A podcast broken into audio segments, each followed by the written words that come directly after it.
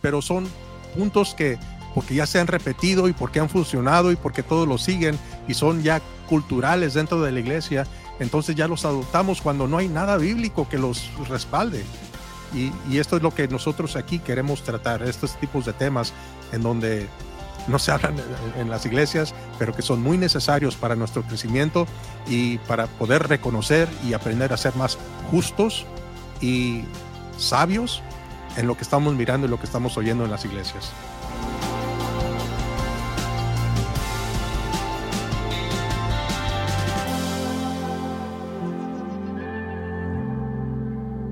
Ángel, feliz 2024. Hemos cruzado al anticipado año que pues tenemos yo creo que muchos de nosotros muchas metas, muchas, eh, muchos proyectos que realizar, pero también mucho material que compartir en el contexto de este ah, podcast que trata de alcanzar a nuestra comunidad cristiana en términos de temas difíciles de abordar a veces que no se pueden abordar con facilidad en, en la iglesia porque por naturaleza son temas que tienen que ver a veces, no todo el tiempo, pero a veces con el liderazgo y pues quién va a querer ir a, hablar acerca de cosas que esté o no esté haciendo tu pastor o el diácono o el ministro, etcétera, etcétera.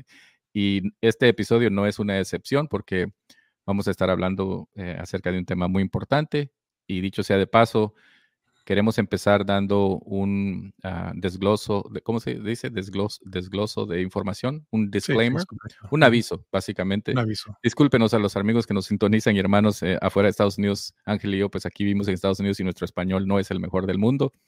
Eh, valga la redundancia de volver a decirlo, yo creo que lo hemos dicho en varios episodios ya, pero queremos dar el aviso de que si en tu hogar estás escuchando este episodio específico, eh, y no estás usando audífonos y hay niños menores de edad en tu, eh, en, tu proximidad cerca de ti, por favor, no mires este episodio o no lo escuches hasta que los niños no estén en el mismo cuarto o ponte tus audífonos porque vamos a cubrir eh, contenido para adultos. Queremos hacer este aviso, vamos a hablar acerca de contenido que tristemente tiene que ver con cosas que están ocurriendo eh, ahorita, en, estas últimas semanas, sí han ocurrido cosas muy fuertes aquí en Estados Unidos y, es un tema muy, muy pesado, ¿no? Ángel, no sé qué, piensas tú acerca de esto.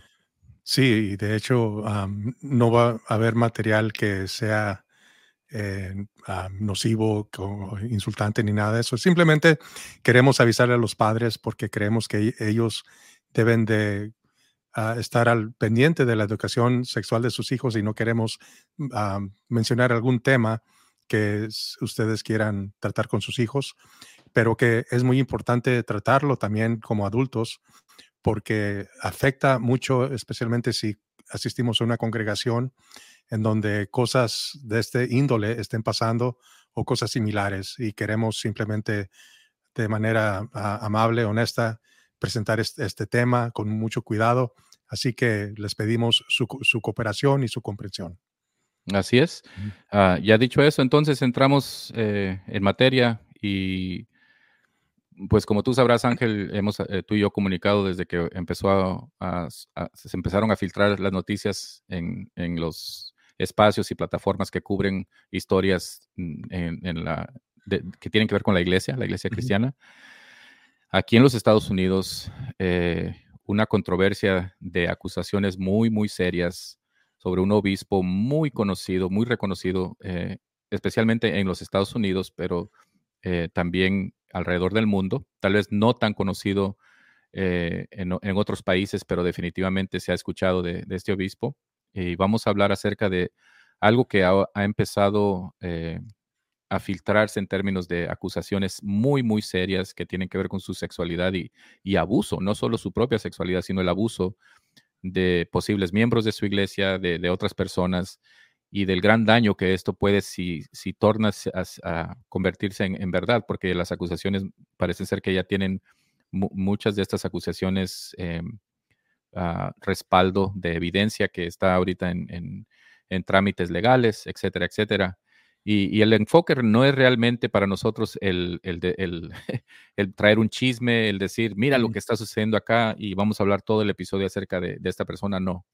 Estamos, creo que eh, queremos eh, presentar esta noticia de, de las acusaciones, pero con el fin de hablar acerca de un tema mucho más importante que tiene que ver con nuestra fe en términos de lo que nosotros nos damos a seguir en, en, en, lo que consideramos como liderazgo, pastores, eh, obispos, ministros, etcétera, porque creo que es muy fácil, ¿no, Ángel? Eh, estando en una iglesia, en una congregación local, y, después tal vez en el ámbito, si es una asociación grande, de ir a eventos y, y estas cosas, de agrandar a ciertas figuras en, este espacio de predicadores, obispos, apóstoles, etcétera, ¿no? ¿Qué piensas? Yo creo que, Juan Pablo, estás mencionando algo muy importante también, porque has mencionado que lo que está sucediendo ahorita son acusaciones, ¿verdad? Y debemos de también ser ah, sobrios a esto, que son acusaciones, que no hay nada todavía que se ha comprobado. Así que también tenemos que tener cuidado con esto de las calumnias, que también puede ser que no sea verdad. Así que tenemos que ser sobrios en cómo vamos a tratar este tema. y de hecho, tenemos que tratarlo porque la Biblia aún dice en 1 Primera Timoteo, dice, contra un anciano no aceptes acusaciones a menos que sea corroborada con dos o tres testigos. Ah, y creemos que, bueno, de acuerdo a la opinión popular, e, esta persona, este personaje, es alguien este, que es conocido como un presbítero, un anciano, un obispo, eh, todos estos títulos que le podemos dar. Y no dice la Biblia que no debemos jamás hablar acerca de acusaciones que se, hagan en contra de ellos, sino que si empezamos a ver que un testigo y luego dos y tres y cuatro testigos comienzan a surgir, es eh, realmente necesario que nosotros empecemos a por lo menos investigar, querer indagar un poquito más y a la vez aprender de esto, porque ah, esto que está sucediendo no es la primera vez que sucede y, creo que no va a ser la última vez.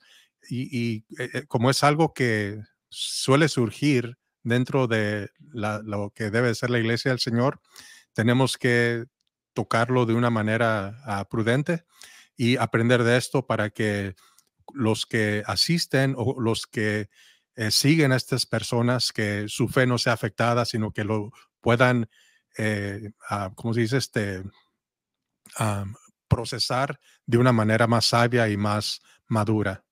Así que yo creo que es importante que notemos estos puntos también. Y creo que también, Ángel, comenzar con el fin en mente, ¿no? Y es este versículo en Primera de Timoteo que tú compartías conmigo hace rato, que dice, pero es necesario que el obispo sea irreprensible, marido de una sola mujer, sobrio, prudente, decoroso, hospedador, apto para enseñar, etcétera, etcétera, ¿no? Y, nos da ahí Pablo una descripción de lo que debe ser y lo que no debe de ser. Pero en, este, en esa palabra específica de irreprensible, háblanos un poquito acerca de lo que significa eso en términos de, porque pensamos, no, un pastor no debe de tener pecado, o sea, no debe existir pecado en su vida, eh, o, solamente debe de ser irreprensible dentro de la iglesia, pero afuera, pues, ¿verdad? No importa, tal vez, aunque no, no, entiendo por qué alguien diría eso, ¿no? Pero háblanos un poquito acerca de esa palabra irreprensible lo que a veces el, malentendido o cómo interpretamos eso, ¿no? Sí, yo creo que no debemos de malinterpretarlo pensando que debe de estar sin manchas, sin pecado, sin fallas. Eso jamás va a suceder por el simple hecho que son humanos como todos los demás. No, no, son, no están hechos de algún otro material que tú y cualquier persona estemos hechos, hechas. Pero sí tiene que haber un nivel de, eh, de, que tienen que mantener un, testimonio irreprensible en donde no pueden tener, o, si, por ejemplo, si tienen alguna mancha que alguien los acusa, sea calumnia o sea verdad, tienen que salir a la luz y confrontar la situación. La, la mejor manera de combatir una mentira es exponiendo la verdad, porque la verdad va a eliminar cualquier sospecha, cualquier malentendido. Y cuando una persona es acusada de algo y lo primero que hace es esconderse o tratar de evitar o evadir responsabilidad o reconocer, este, creo que ahí es en donde no necesariamente quiere muestra culpabilidad, pero por lo menos nos debe de ah, empezar a cuestionar un poquito más la integridad y comenzar a indagar un poquito más por qué se te está acusando, qué es lo que está pasando, qué hay detrás de todo esto, si es verdad, si no es verdad, y hacer investigaciones ah, más, más concretas acerca de lo que está pasando. Y una vez más, este, llegar a una conclusión madura, no, no irnos eh, inmediatamente a conclusiones, sino que de una manera sobria mirar los, los acusadores, así como mencionaba en la escritura anterior, de cuáles son los cargos que se le está acusando y todo esto. Así que e, es, importante este, que el líder, el presbítero, eh, sea ah, irreprensible, ya que se le está presentando una acusación, debe de salir a la luz, tiene que empezar a por lo menos decir, miren, eh, yo, yo, no, hice, yo no hice esto, yo eh, en tales fechas estuve haciendo esto, qué, qué, sé yo, ¿verdad? Pero tiene que haber alguna prueba ah, de parte de esta persona que demuestre su tal vez inocencia, en lugar de recurrir tal vez a abogados y que los abogados hablen por mí, eh, cuando empiezan a pagar sumas exageradas para que se calle la, gente, o cuando empiezan a amenazar a otras personas para que no hablen, que no digan, ahí es donde la integridad de tal líder, yo dijera que está comprometida y, hay que este, tener cuidado con personas de este, de este tipo. Correcto, 100% de acuerdo. Y no queremos hacer mucho drama eh, en alargar, eh, nombrar a la persona. Estamos hablando en este caso de un obispo muy conocido aquí en los Estados Unidos. Su nombre es T.D. Jakes.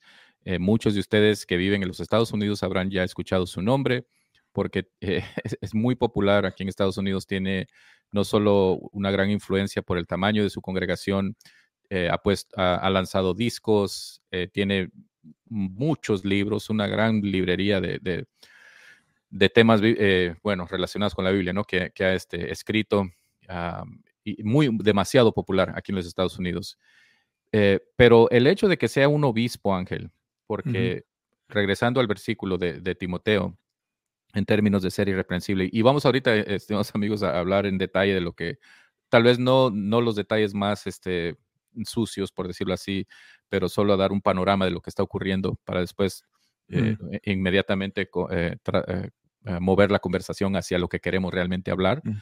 Pero en términos de obispo, lo que tú has mencionado ahorita, Ángel, no, no, se aplica necesariamente solo para obispos, no alguien para un gran nivel, sino que es, es a través de, de, de, la mesa, por decirlo así, es, es para obispos, pastores, o sea, cualquier persona que ejerza mm. liderazgo en la iglesia. No, no es solamente, no, pues este, eh, e, X persona por su, por su título es exento de... Sí, aún la, la, misma palabra eh, del griego es episcopos. Epi quiere decir por encima de, y scopos tiene que ver con ojos. Ah, ah, de ahí vienen los, los telescopios. Episcopos es alguien que mira por encima de alguien más, no necesariamente es un título como hoy conocemos un obispo, sino que es algo, alguien que supervisa a alguien más, alguien que está bajo control de el liderazgo espiritual o la vida espiritual de otras personas. E, esa persona es un, es un obispo. Tú puedes ser solamente un líder en tu iglesia que estás encargado de los varones o las damas. Eso te categoriza ya eh, según la Biblia, tal vez no en tu organización o en tu denominación, pero según la Biblia eso viene siendo un episcopo, alguien que supervisa o que mira por encima de alguien más. Un pastor de jóvenes, puede ser un pastor de jóvenes o que esté al, cargo de adolescente, adolescentes, ¿no es cierto? correcto. Ok, perfecto un, breve trasfondo, entonces, para las personas que tal vez nos están sintonizando afuera de los Estados Unidos y no tengan ese contexto de quién es este hombre, quién es este obispo, uh, T.D. Jakes. un, breve historial de la vida de T.D. Jakes en 1982, a los 25 años de vida, Jakes se convirtió en pastor de la iglesia Greater Emmanuel Temple Faith, eh, una, una, iglesia eh, ubicada en el occidente de Virginia o Virginia Occidental, con tan solo 10 miembros, prácticamente su familia y uno que, otra amistad, ¿ok? 1982. 1988 se unió a la denominación Higher Ground Always Abounding Assemblies, fundada por el obispo Sherman Watkins. En 1990, Jakes se mudó a South Charleston, Virginia Occidental, y su congregación se fue de 10 miembros a 300 miembros. 1993 se mudó a Cross Lane, Virginia Occidental y en el 95 fundó TDJ Enterprises, que publica sus libros y produce sus películas.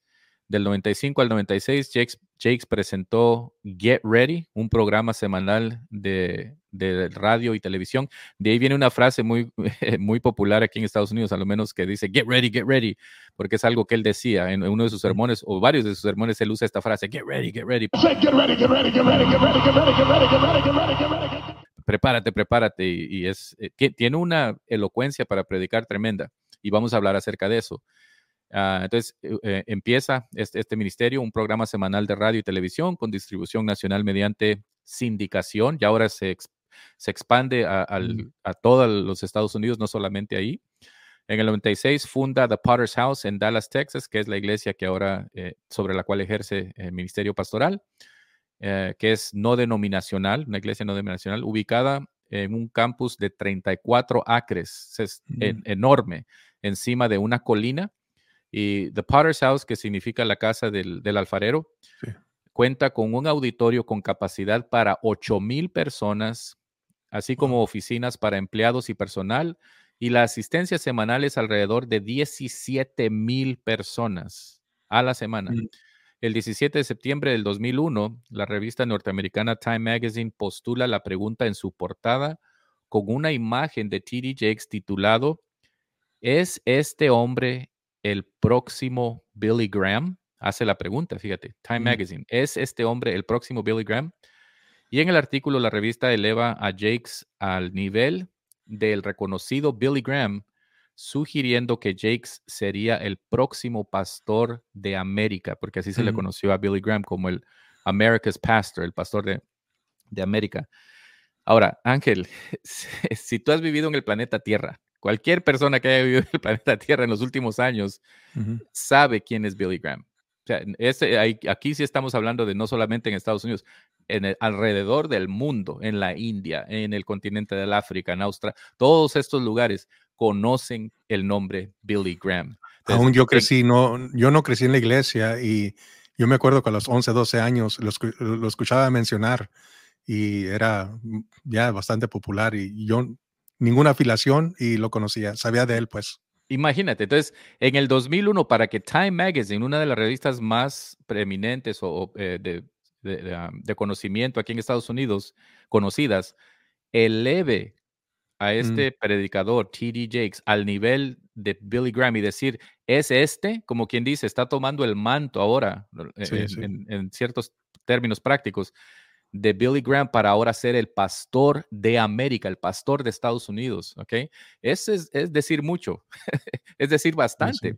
Entonces, para que las personas tengan un contexto de quién es este hombre, T.D. Jakes, y el nivel de su alcance, de, su ministerio, y estamos hablando, habiéndolo escuchado personalmente, yo sé que tú lo has escuchado también, tiene una elocuencia y una manera de predicar con ciertas frases que dice, con cierta manera de, hacerlo, de, de, entregar el mensaje, que es muy cautivador, mm, demasiado cautivador. O sea, una persona, eh, la, persona eh, promedio que esté, esté sentada en ese auditorio donde él esté predicando, sea en su iglesia o en una conferencia, y lo escucha predicar, va a salir de ahí diciendo, qué tremendo orador, ¿no? Qué tremendo predicador, porque de la manera que él entrega sus mensajes es, y tiene una voz así bien profunda, bien tremenda, que le da, le da aún más eh, énfasis, ¿no? Cuando está, cuando está entregando su, su mensaje y vamos a hablar acerca de lo que está ocurriendo con el fin de, de, poner la conversación sobre la mesa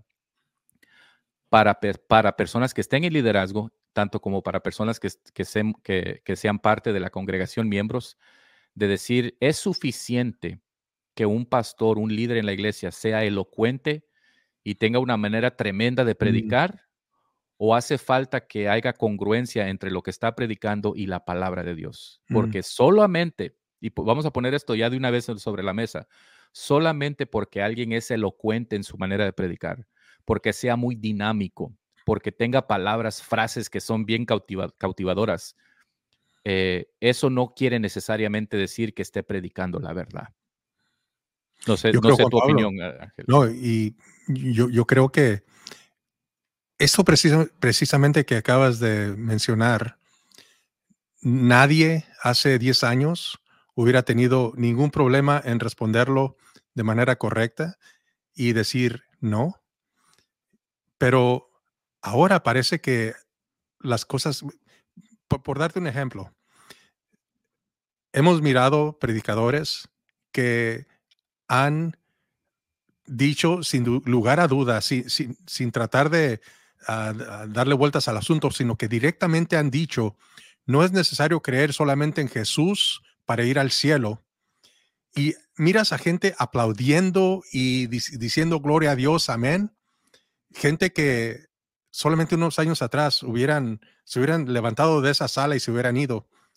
Y ahora estamos, ah, bueno, mirando este tipo de ah, comportamientos en donde se cree que solamente porque es elocuente, porque sabe teología, sabe ah, leer la cultura, sabe cómo hablar a ciertas audiencias, que eso, porque mueve a las masas, que supuestamente eso se traduce a que tiene la unción del Señor. Eso realmente aún la Biblia lo descarta.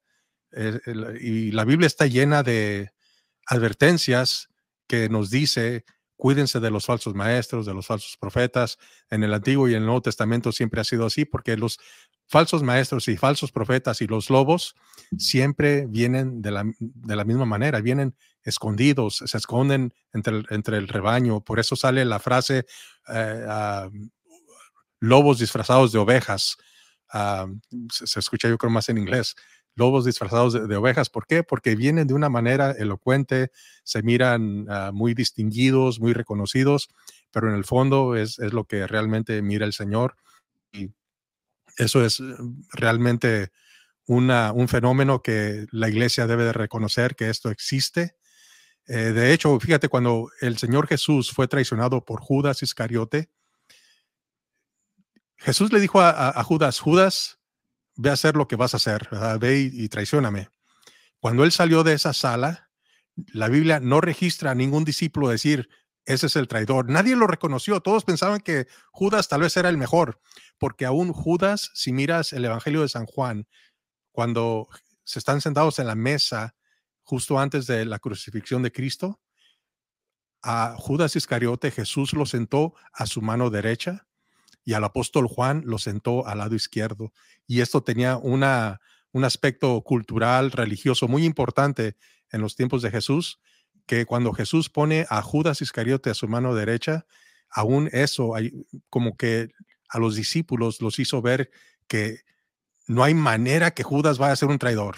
Nadie sospechó de Judas jamás y Judas fue el peor traidor.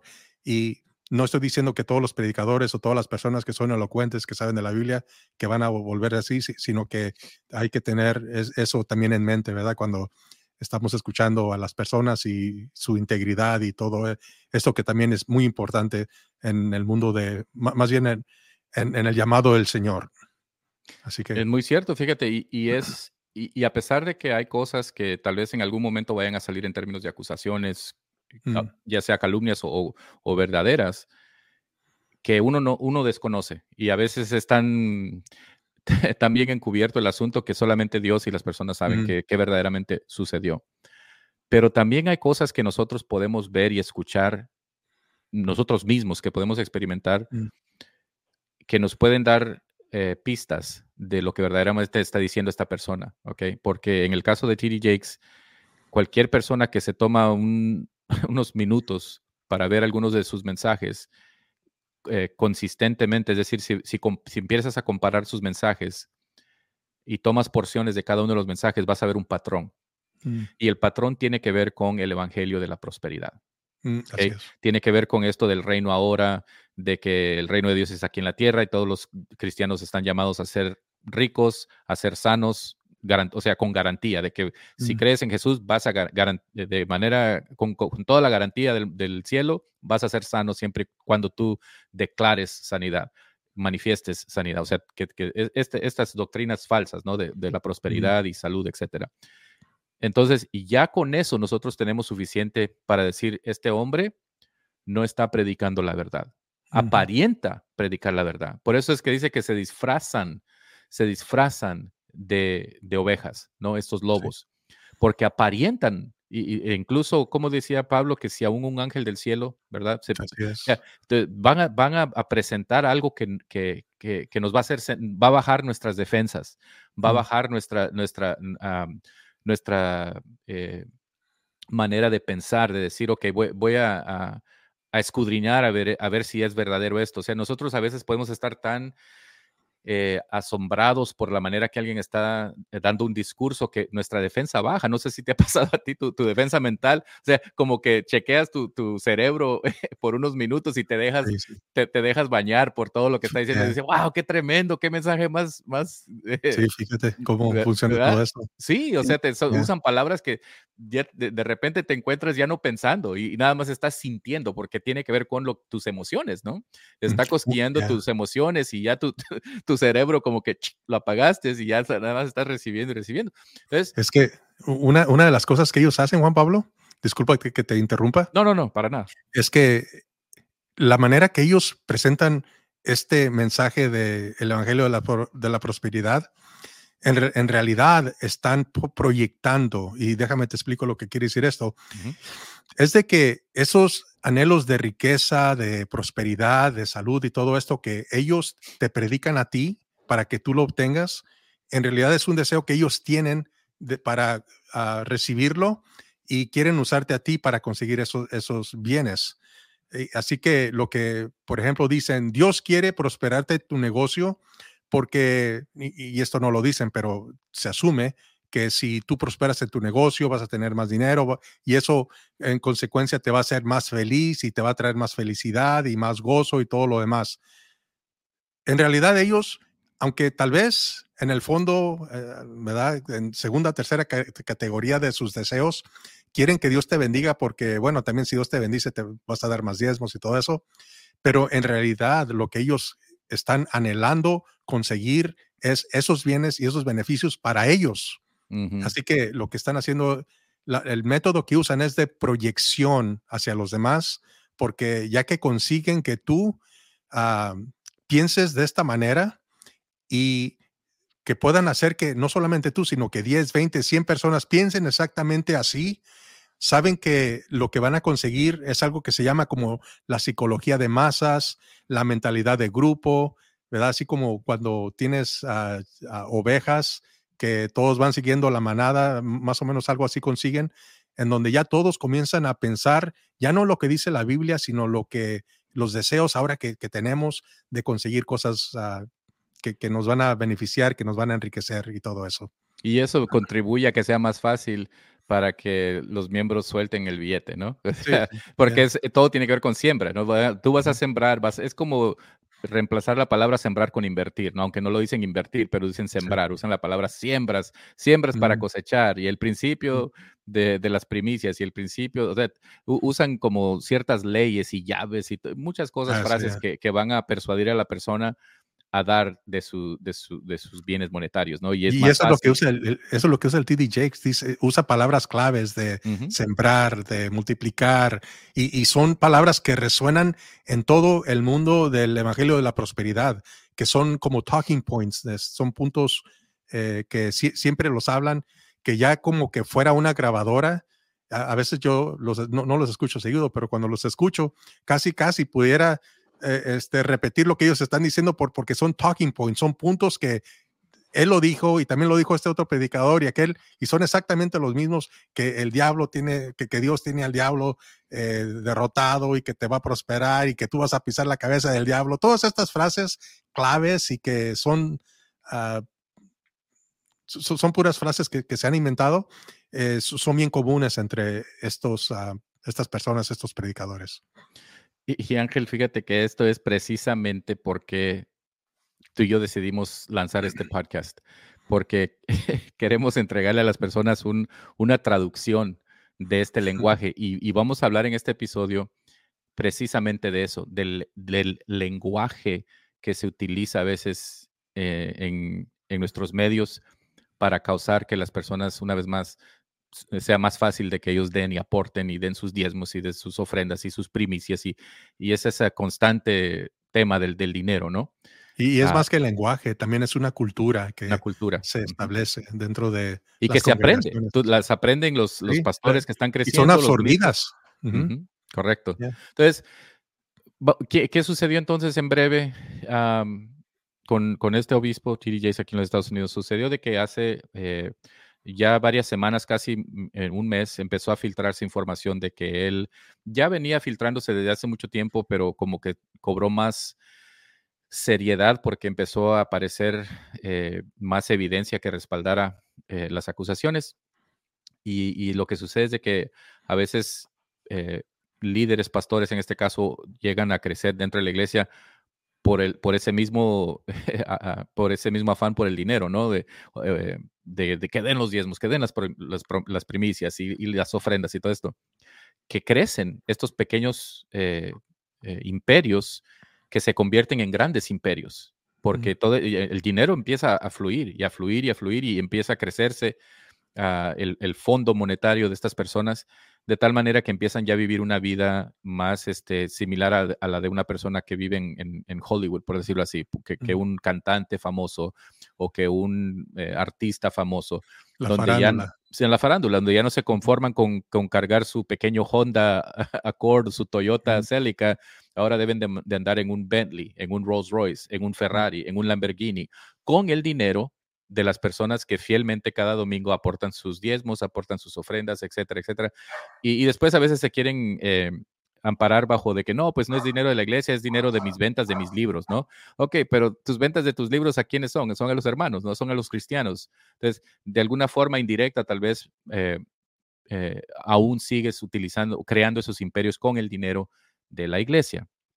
Ahora, aún todo eso no, fuera necesariamente malo, pero el problema es de que se, se convierte ahora en un, amor a ese estilo de vida, a ese dinero, ¿ok?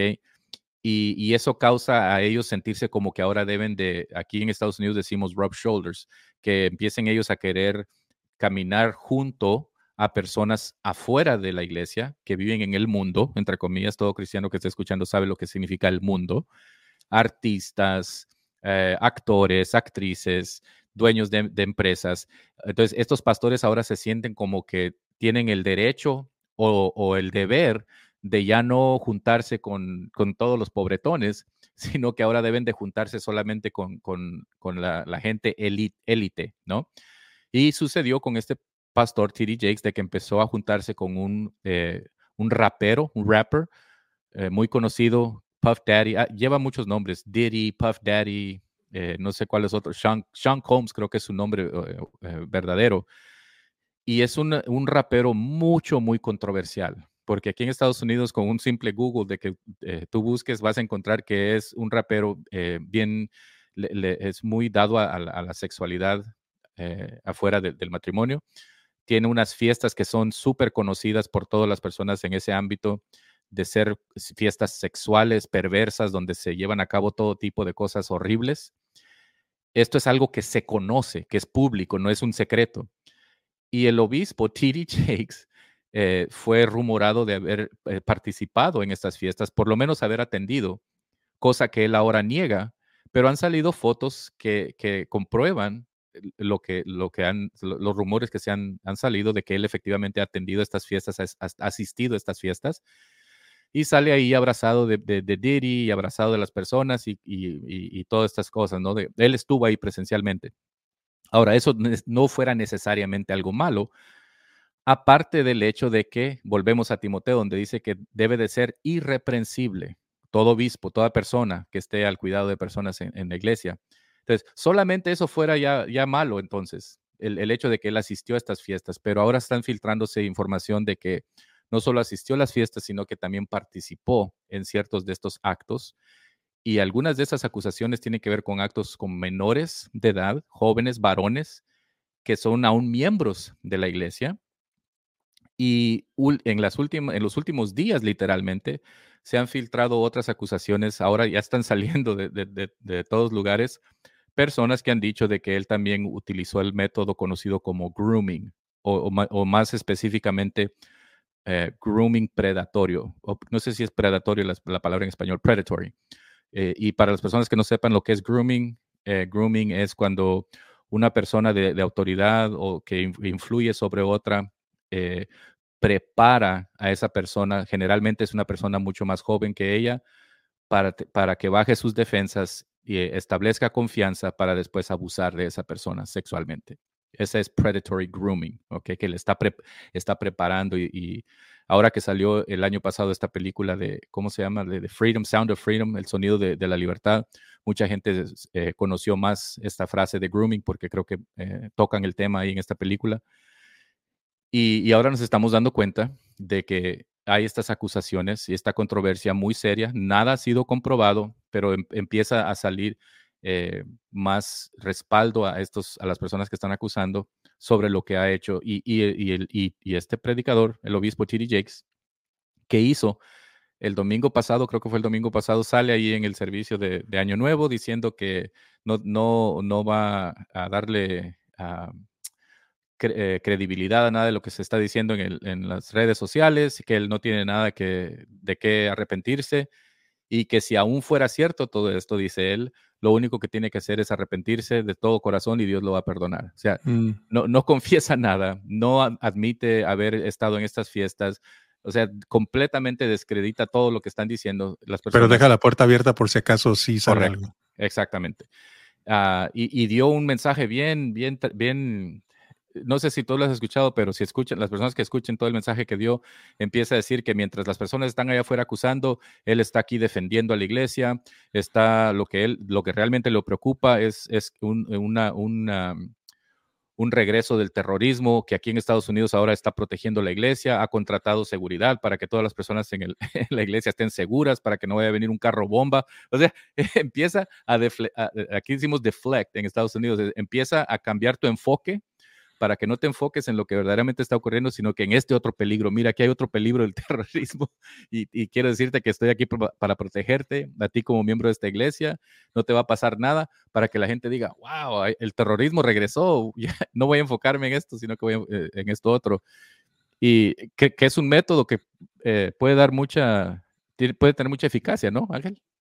Bueno, es lo que hacen, y no estoy diciendo que esta persona es así, pero es lo que hacen los narcisistas que cuando empiezan a ser descubiertos, comienzan a, deflectar o a cambiar el enfoque, ¿verdad? Y a, cierto punto, ellos comienzan a cambiar la narrativa de forma que ellos son las víctimas, ellos son los que están siendo atacados, ellos son los que están sufriendo por causa de malas personas que los quieren, qué sé yo, ¿verdad? Que les quieren causar un, mal.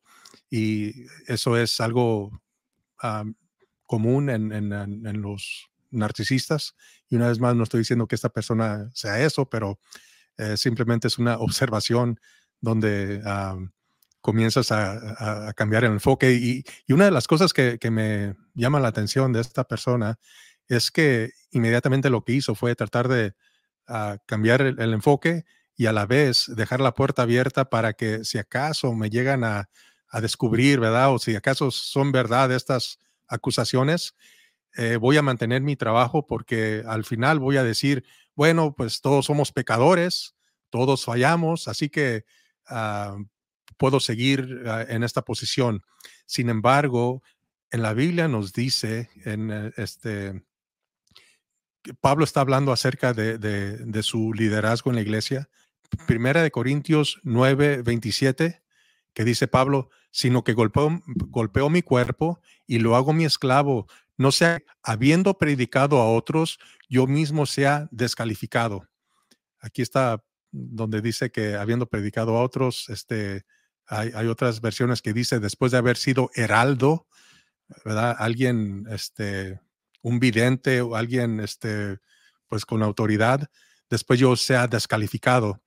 Eh, mira, si, si, una persona que es creyente, sea pastor, sea diácono, sea solamente ah, una persona que va a la iglesia, si esta persona e, es, ah, se encuentra que ha fallado, ya sea de índole sexual o ah, moral, cualquier forma que haya fallado, la Biblia dice que e, en esta escritura que acabo de leer es que no necesariamente perdió la salvación y no necesariamente va a ser echado de la iglesia. Lo único que está diciendo Pablo es que yo ya no puedo ser eh, heraldo, ya no puedo ser líder dentro de la iglesia.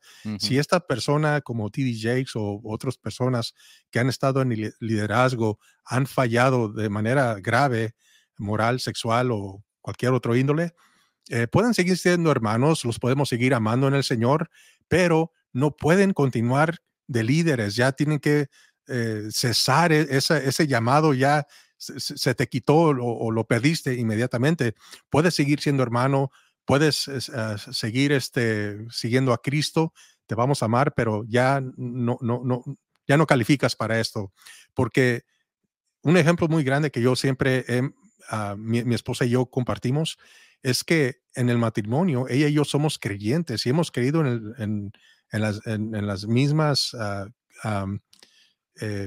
puntos ah, de, como cristianos y aún así el matrimonio, no, no, no, voy a decir que él ha sido lo, más fácil y yo creo igualmente tú, eh, no, porque los dos seamos cristianos, inmediatamente quiere decir que estamos de acuerdo 100% en todo, van a haber altibajos, ¿verdad? En la vida, como todo lo demás, no somos un matrimonio muy diferente a los demás.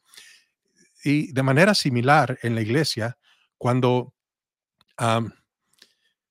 cuando este, un líder que es creyente falla, si, si, si, aunque ese líder fuere 100% fiel en todas las cosas, es acusado, es calumniado, es apuntado y se le apunta en el dedo y, lo acusan de muchas cosas, si no haciendo nada malo se les acusa, ¿cuánto más a un líder que falló, que, ah, que hizo algo totalmente indebido?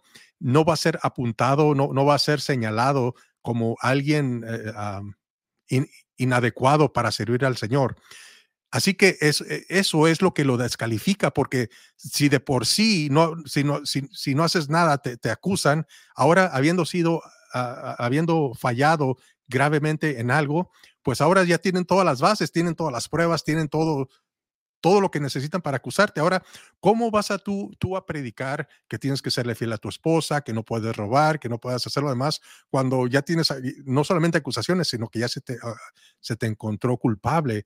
Y eso es lo que te descalifica de poder servir como líder dentro de la congregación. Ya no puedes ser presbítero, ya no puedes ser episcopo, ya lo único que, como todos los demás, somos cristianos todavía, ¿verdad? Pero ya no puedes servir en el liderazgo.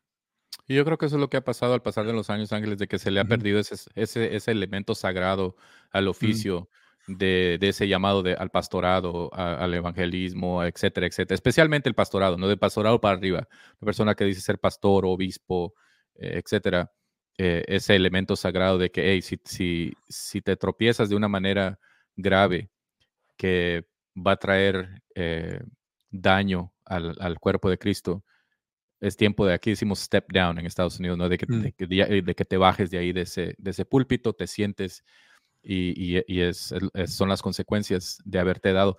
Y eso es precisamente el mensaje creo que estamos tratando de dar en este, en este episodio, aunque estamos tocando puntos que después vamos a, a expander en otros episodios, tales como el, el, tema del grooming, el tema, y que ocurre en la iglesia, ¿eh? que, que, esto está, está, sucediendo por líderes dentro de la iglesia que están haciendo grooming a jovencitos, a jovencitas, a, hermanas, están haciendo grooming a, personas adultas. O sea, mm. este hombre, estamos hablando de ese predicador, tiene sesenta y pico años de edad, 65, seis años de edad, haciendo grooming a un pequeño ministro. Salió, esta es una de las acusaciones de un ministro joven de 25 años. O sea, la, imaginas la, disparidad de edad, la diferencia entre años de edad, pero él por su posición de, de elevada de obispo, de pastor, influyendo esta manipulación y poder sobre un joven de 25 años, empezándole a hacer grooming, donde le enviaba, le empezó a enviar textos y están saliendo estos textos a luz. Mm.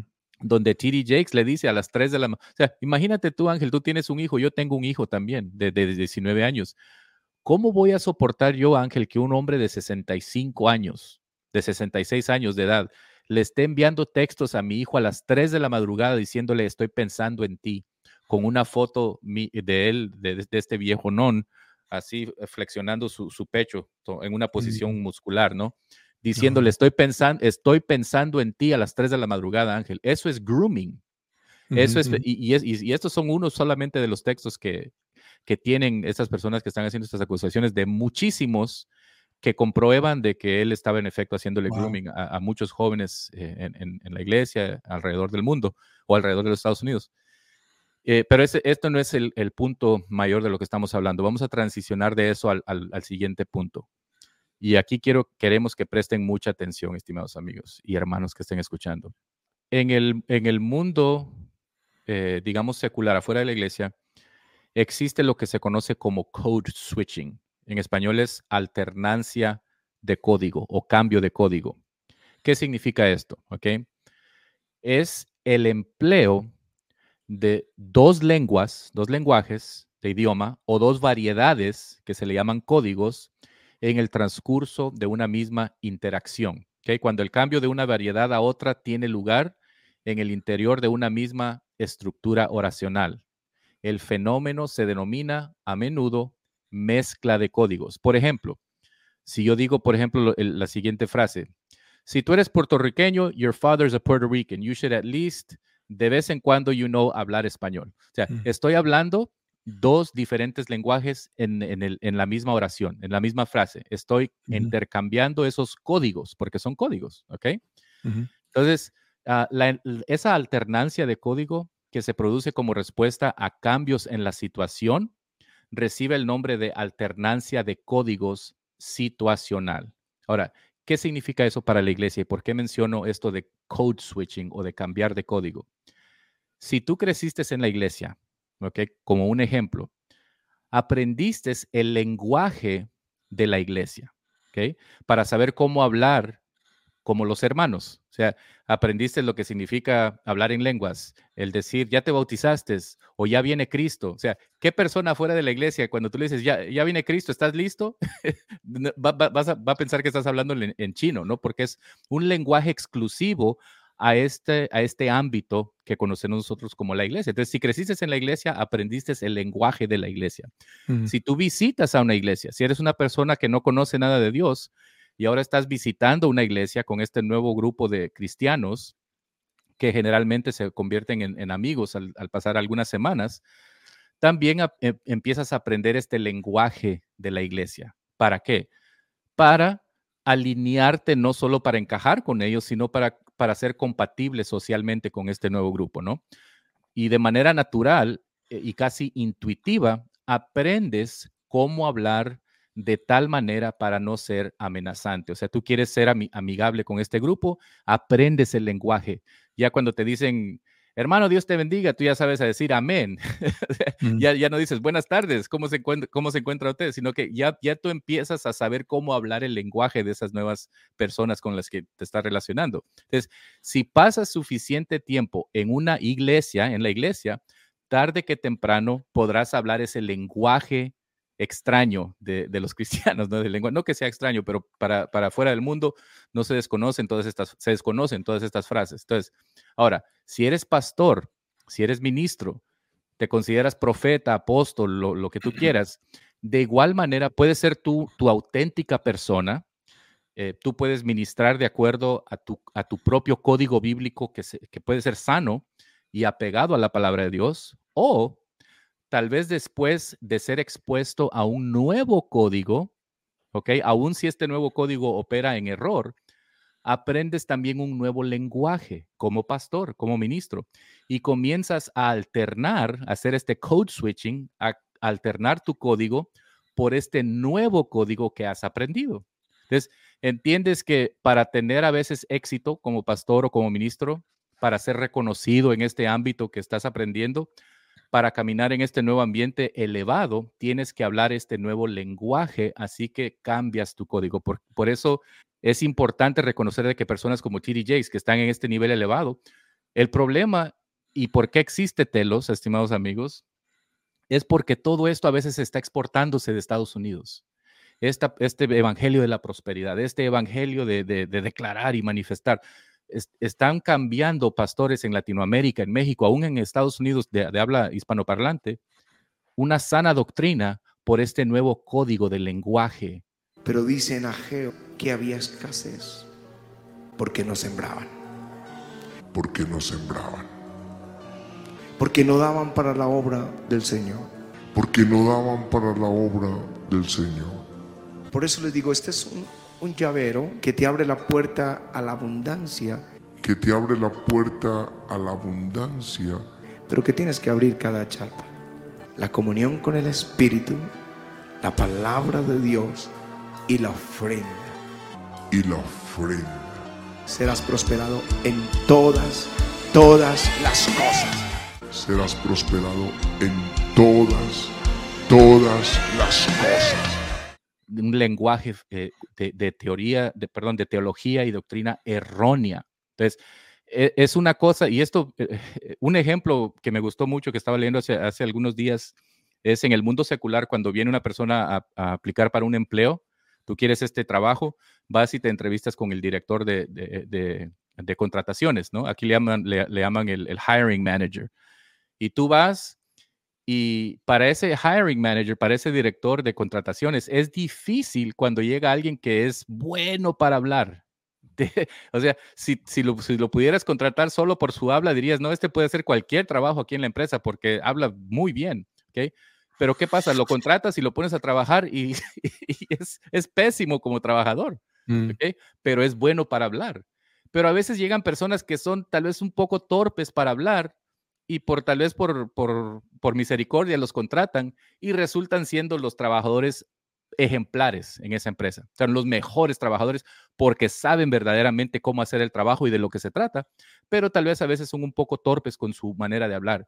De igual manera en la iglesia, Ángel, no sé si tú eh, has experimentado ver esto de cómo hay personas que son buenísimas en, en términos de ser orables, dinámicos, casi los esperas que van a ser hasta, eh, ah, ¿cómo se llaman? La- eh, cu- en el gimnasio, ¿cómo se llaman? Eh, hacer este... eh, Acrobacias. acrobacias, casi pi- piensas que van a saltar sobre el púlpito porque Ah, son, ok. son dinámicas para, Ujú, para hablar y para presentar y las historias como las cuentan y las frases que usan. Y otros pastores y ministros empiezan a ver eso y lo empiezan a, a- a copiar, a, a- a incorporarlo en su manera, porque dicen, yo debo de ser así para tener seguidores, para, ten- para que crezca mi iglesia, para que, etcétera, etcétera. Y comienzas a aprender este nuevo lenguaje y, y me gusta, me encanta, y con esto te eh, quiero, quiero escuchar tu, tu pensamiento, Ángel, en, en Primera de Corintios, donde Pablo está hablando acerca del amor, empieza diciendo, Primera de Corintios 13.1, si yo hablase lenguas humanas, ¿ok? Mm. Y angelicales, y no tengo amor, ¿qué soy? Dice, vengo a ser como metal que resuena o címbalo Címbalo que, retiñe. que retiñe. O sea, vengo a hacer absolutamente nada. Yo creo que muchas veces aquí solo lo, lo tomamos muy en leve, decir, oh, si hablase lenguas angelicales y no tengo amor, pero tenemos de, de reconocer la profundidad de esto, de que Pablo está diciendo, si hablo todas las lenguas y aún las que no puedo hablar, las angelicales, y no tengo amor, entonces, como ministro, como pastor, no importa con la elocuencia, porque los corintios creo que era lo que estaba tratando de atacar Pablo, que los corintios se jactaban de que mira todas las dones que tenemos, cómo tenemos, este, damos a los pobres, eh, somos con, tenemos mucho conocimiento de la Biblia o del, de, de- etcétera, etcétera. Y él ataca esos puntos, ataca el punto del, de- de- del hablar con elocuencia, del tener todo el conocimiento y de dar todo por la obra de Dios. Esos tres puntos los, los completamente los, los destruye en, en ese primer eh, capítulo, perdón, en ese capítulo 13 de, de Corintios. Y hace el énfasis de que no importa qué tan, y es como una, aler- una alerta a la iglesia. Hey, ten cuidado, porque para ti, si eres, si, si eres líder y eres bueno para hablar, ten cuidado, porque en, cuando lleguemos al cielo, Ángel, eh, eh, dice eh, en Apocalipsis es donde dice, ¿no? Alejaos de mí. Cuando llegues a decir, Señor, Señor, no- ¿qué no hicimos esto? ¿Qué no hicimos? No va a ser el habla la que te va a dar eh, entrada. Tú vas es. a poder, ahí, ahí no vas a poder escaparte con el, con el ser un buen hablador y decir, Señor, pero mira, y vas a hacer tus, tus argumentos, ¿por qué debe del Señor dejarte entrar al cielo? Ah, ah. No es porque tan bueno seas como para, para hablar. De igual manera, en, en, en en Centro, Sudamérica, México, aquí en Estados Unidos, tengamos cuidado, iglesia, con, con personas que son muy buenos para hablar, para predicar, de decir, es que él debe de ser ungido, porque cómo expone la palabra de Dios, dice cosas que yo nunca hubiera pensado, ¿no? Y sí, yo creo que estás marcando también una diferencia entre ah, dos palabras que a veces suenan similares y pensamos que son la misma, pero no lo son. Y estas palabras son la palabra sabio e inteligente. en donde puede ser una persona inteligente con una capacidad eh, mental de conocimiento muy grande y sin embargo no ser sabio. Eh, y, a la vez puede ser una persona que eres sabia, pero no eres muy inteligente, no sabes tal vez muchas matemáticas y, o, no sabes este, tal vez comprender algunas cosas científicas ah, elevadas, pero eres sabio. Así que la diferencia entre sabio e inteligente no es la capacidad mental, intelectual de las personas, sino que la única diferencia es la moralidad. La persona que es sabia, aunque no sepa muchos números, sabe la diferencia entre lo bueno y lo malo, sabe que no es bueno adulterar, no es bueno matar, y, no que la persona inteligente no sepa eso, sino que porque la persona inteligente tiene un problema moral, no intelectual. La persona inteligente que no es sabia, esa persona va a llamarle negro a lo blanco, no importa cuánta evidencia tú le traigas. Y eso lo estamos mirando actualmente entre la sociedad, en donde miras doctores, ingenieros, políticos que están diciendo que el hombre es una cosa y la mujer es algo que jamás se había enseñado jamás y nadie lo ha querido jamás. Sin embargo, son personas muy inteligentes con doctorados, pero no, no tienen así, muy, dijera, mucha sabiduría porque el problema con ellos es un problema moral. Eh, así que cuando miramos dentro de la iglesia a alguien que es elocuente, que fue a un seminario teológico muy reconocido, que sabe hablar, sabe transmitir un mensaje, no solamente en, en sintax, en, ah, síntesis, sino que trae un mensaje que mueve a las masas, que eh, toca las culturas, las, los ideales de las personas, los deseos de las personas, y saben esta psicología de masas, saben cómo hablarles las cosas que los va a mover, y simplemente porque fueron muy inteligentes y estudiaron todas estas cosas y saben todos estos lenguajes, lo que les falta tú lo dijiste, es esa palabra amor. Eh, el amor no nos va a llevar a causarle un mal a mi prójimo, no me, el amor me va a, detener de, tratar de manipular a mi prójimo, de, de maltratar a mi prójimo, de abusar a mi prójimo. Y esto es lo que a estas personas les hace falta, les hace falta el, amor, así como lo dice en Primera de Corintios, que aunque tenga mucho conocimiento, aunque tenga muchas lenguas y aunque sea muy reconocido, el factor fundamental de estas personas es el amor y no se debe a que no son inteligentes, porque tienen inteligencia, lo que les hace falta es esa palabra sabiduría. Y la sabiduría también, y, no, no, no pienso dar un estudio bíblico, pero también está muy conectada con la justicia. De, que somos justos con, con, los demás, que no voy a obrar mal contra mi prójimo porque no quiero abusar de esta persona, quiero ser colaborador junto con esta persona, pero no quiero que esta persona se convierta en mi esclava, no quiero que esta persona ahora tenga que dejar a su familia para que me sirva a mí, ¿verdad? Con, con, la...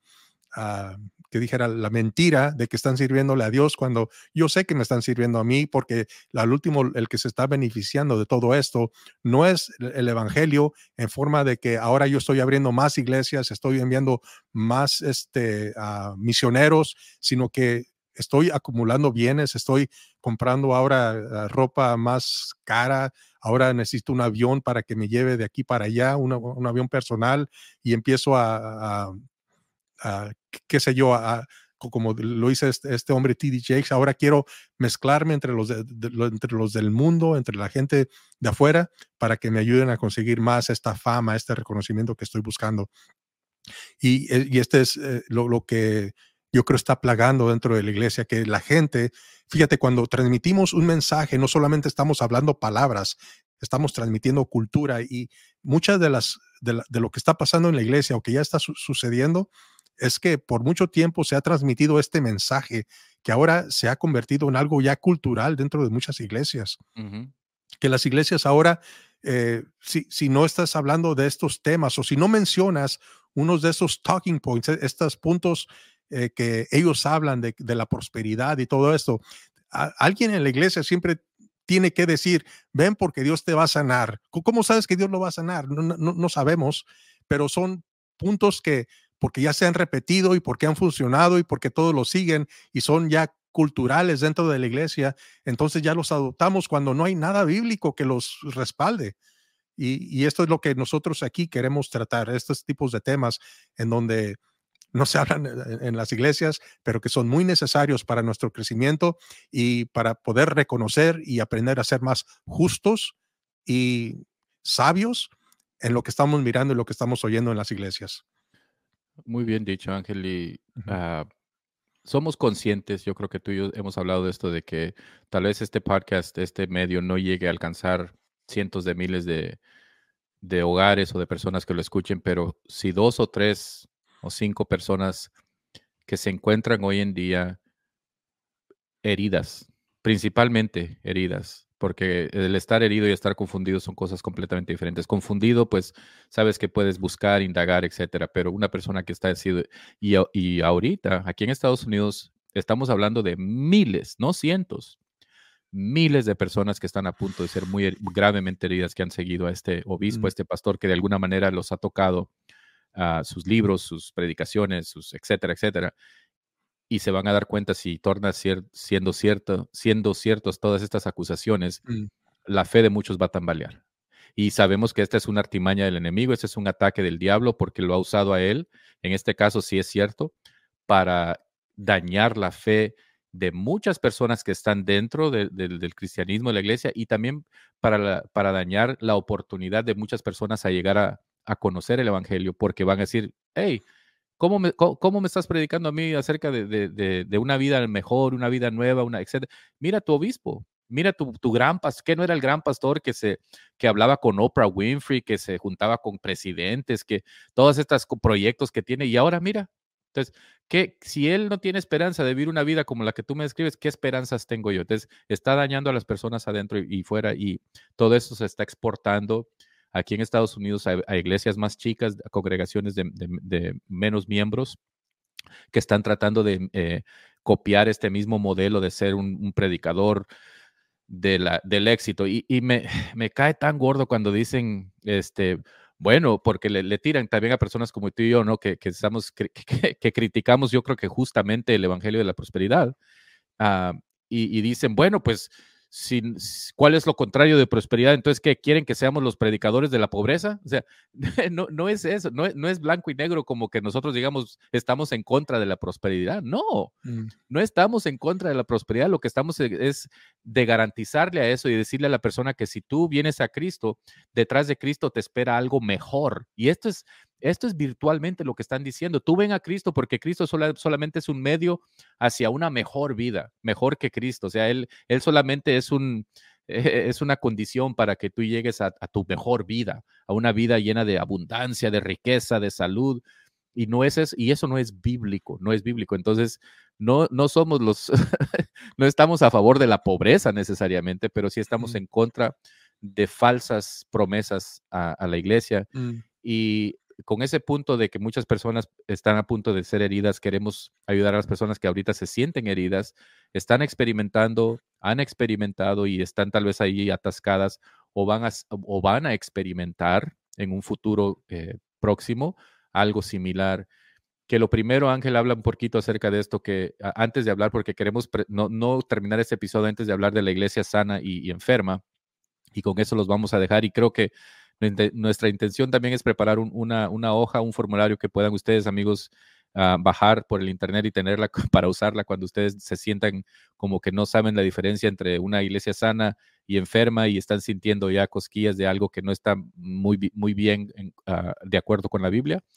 Pero el primer punto en este caso es que no es la culpa de Dios. No, Ángel, eh, háblanos un poquito acerca, que las personas dicen, no, pues eh, la culpa es de Dios. Así es. Y, antes de eso, antes de entrar ahí, Juan Pablo, quiero también eh, mencionar de que así como en el lenguaje que hablamos, hablamos pues palabras, pero junto con ellas va, va unida la, cultura, eh, esta hoja que vamos a, y, todo lo que decimos aquí en el canal, todo lo que presentamos y lo que va, lo que usted va a poder mirar en esta hoja si la logra bajar ah, de, de, esta página, eh, es que estamos queriendo formar una cultura, ¿no? Que queremos también que así como ellos traen estas ideas, queremos ahora contrarrestar estas ideas y empezar a formar una cultura en donde comencemos a ser más maduros. Y sí, de hecho, eh, cuando enfrentamos situaciones como estas, por ejemplo, de líderes que fallan ah, de manera mala, como de, índole sexual o moral, eh, es, es, fácil culpar a Dios y aquí es en donde queremos hacer la separación, en donde la iglesia no es Dios, los líderes no son Dios, eh, y, lo que debemos enfocarnos es, e, es, de que Dios no está apegado a, las, a, todo esto que miramos que está sucediendo dentro de, tipo, de este tipo de congregaciones.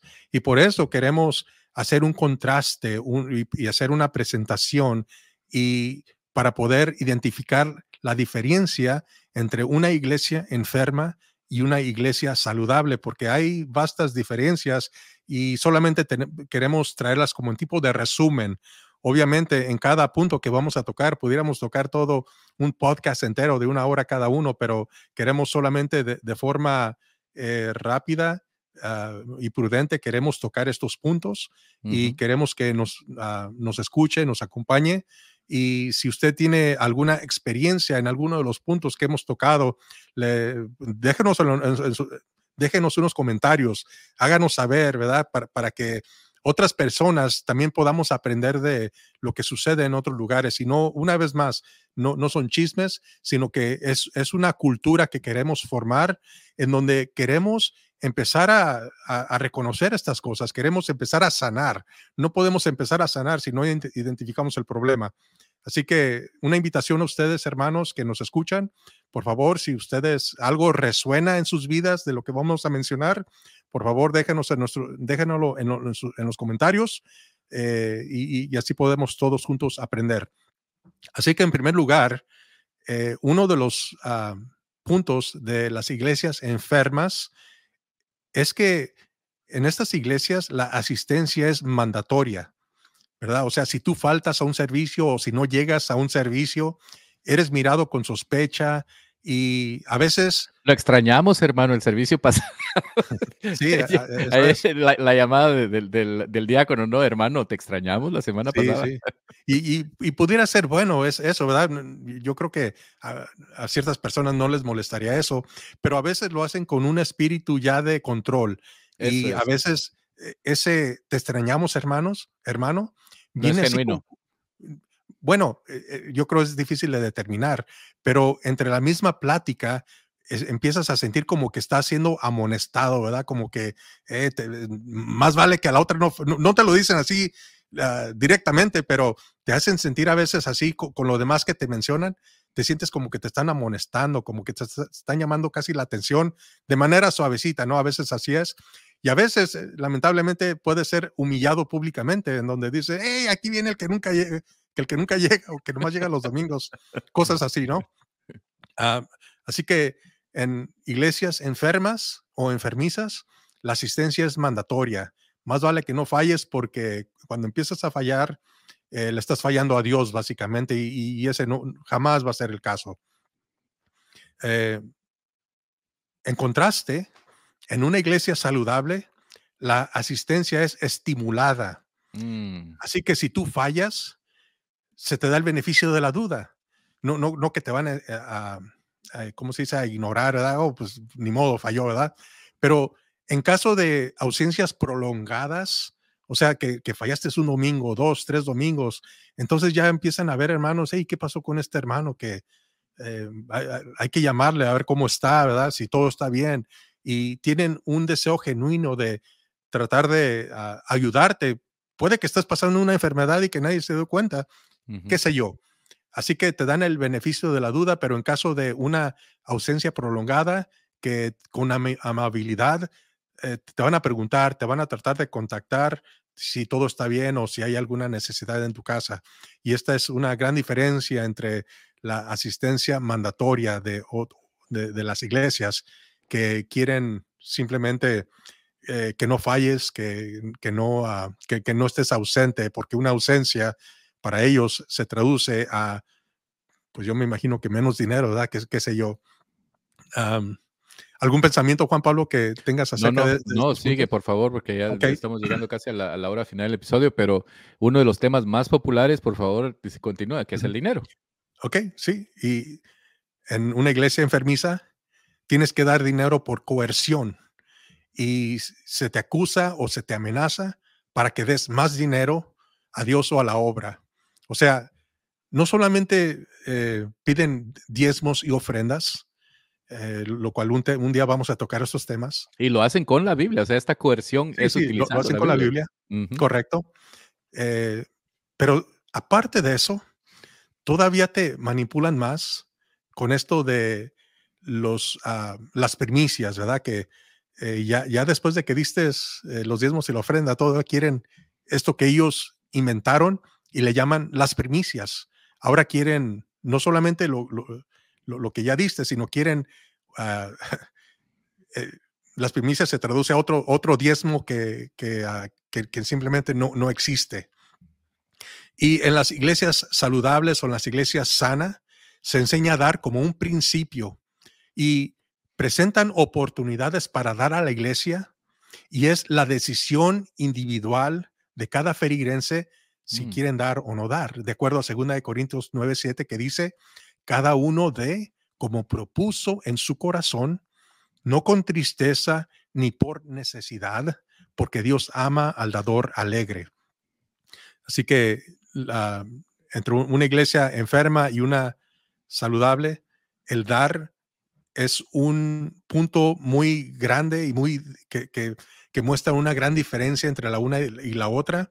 Así que si tú, tú estás en una congregación, en una iglesia, donde la mayoría del tiempo se enfoca en cuánto das, eh, ten cuidado. Y vas a escuchar, y es, un patrón que empiezas, es fácil de, empezar a darte cuenta de ese patrón domingo tras domingo, si empieza a, resaltar ese patrón del dinero y el dinero es un constante tema, cuidado, ¿no? Y, correcto, y de hecho no estamos diciendo que no puedes dar, yo creo que es importante dar, no, no sería justo tampoco que el pastor pagara todos los, ah, los gastos de la iglesia que como congregante tienes que aportar, ¿verdad? eso no tenemos ninguna objeción. Lo que estamos diciendo es cuando se vuelve en una coerción o una amenaza, cuando todo el enfoque está solamente en este punto de cuánto das. Ahora, Ángel, este próximo punto me encanta cómo se usa el uso de las escrituras en una iglesia enferma o enfermiza y en una iglesia saludable, el contraste entre el uso de las escrituras. Así es, y en, la enfermiza, el uso de la escritura eh, es más bien como una arma ¿verdad? que usan en contra de las personas o un instrumento de control. Lo usan para, ah, en inglés se dice to weaponize against you, para armarse en contra de ti, básicamente. ¿no? Ah, es más, más o menos la idea de, armarse para poder este, confrontarte y hacerte, eh, ¿cómo se dice? Manipularte, pues. Y la Biblia es usada para ejercer una agenda no bíblica con el fin de manipular y explotar a la ferigresía. O sea, la Biblia sí va a tener ese aspecto en donde te va a tener que reprender, ¿verdad? Si estás en pecado, si estás fallando, la, misma palabra de Dios te tiene que redarguir y hacer reflexionar tu error. Pero el problema aquí es cuando no es la Biblia, sino que es una agenda y usan eh, porciones bíblicas fuera de contexto para demandar algo que no está en la Biblia. Esta es la, gran diferencia y esto es lo que estas personas usan y las usan como una arma, como un instrumento de control. Por otro caso, en las iglesias sanas, en las iglesias saludables, las escrituras son estudiadas sistemáticamente. La enseñanza y dogmas de la iglesia son eh, alineadas con la palabra de Dios. O sea, eh, en las iglesias saludables, no forman sus dogmas y sus doctrinas y después tratan de justificarlos con la Biblia, que es lo que las iglesias de la prosperidad o las iglesias eh, enfermas hacen. Lo que las iglesias saludables hacen es que primero consultan a la Biblia y de acuerdo a lo que dice la Biblia, si ellos ya tienen dogmas o creencias, las empiezan a refinar o las empiezan a cambiar para que vayan de acuerdo a lo que dice la Biblia, no de acuerdo a lo que dicen sus, ah, sus dogmas o sus eh, ideas, sino que se, alinean a la palabra de Dios, que es lo que eh, se, debe de hacer en este caso.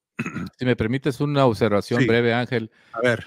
Es muy difícil, en mi opinión humilde, que un pastor, un líder en la iglesia, se salga de rumbo de la verdad al exponer, al dar sus mensajes de manera expositiva. Es decir, y tú mencionabas esa palabra sistemáticamente. Mis predicaciones, personalmente, este solo es Juan Pablo, no quiere decir que yo, mi, mi manera de pensar sea la correcta, pero en mi consideración, para mi persona, es mucho más satisfactorio escuchar un mensaje expositivo que un mensaje temático. Cuando un pastor cada domingo tiene un nuevo tema, no necesariamente es, no es necesariamente malo, pero es más difícil salirse de rumbo cuando expone la palabra de Dios de manera expositiva, donde de un versículo se saca bastante jugo y se leen porciones largas de, algún capítulo y se expone punto por punto por punto y no, no se trata de un tema. Y vamos a hablar de, de por ejemplo, eh, cómo mejorar tu vida, cómo, cómo eliminar el estrés y encuentras versículos que tengan que ver con el estrés para hablar de ese tema del estrés este domingo. nada malo con eso necesariamente, siempre y cuando esté dentro de la Biblia, ¿verdad? El margen de todo lo que es ah, el contexto. Pero a mí me encanta la manera expositiva de predicar. Esa es mi, humilde opinión y observación. No, sí, y, es muy, este, muy satisfactorio cuando escuchas este tipo de predicaciones en donde eh, como dice Jesús, ¿verdad? escudriñar las escrituras. Y esta raíz de esta palabra escudriñar significa hacer hoyos, ¿verdad? escarbar, realmente sacarle todo el jugo, toda la esencia de lo que dice la palabra de Dios, porque hay ah, cosas que ah, ya cuando miras estos, eh, estas este, enseñanzas que ellos traen en las iglesias enfermizas, que tienden a ser iglesias que predican el Evangelio de la Prosperidad, y cuando empiezas a mirar estos versículos que ellos usan y empiezas a escarbar, a escudriñar, te das cuenta que muchos de estos versículos dicen lo contrario de lo que ellos están enseñando. ni, siquiera, o sea, ni, siquiera similar, es todo lo contrario.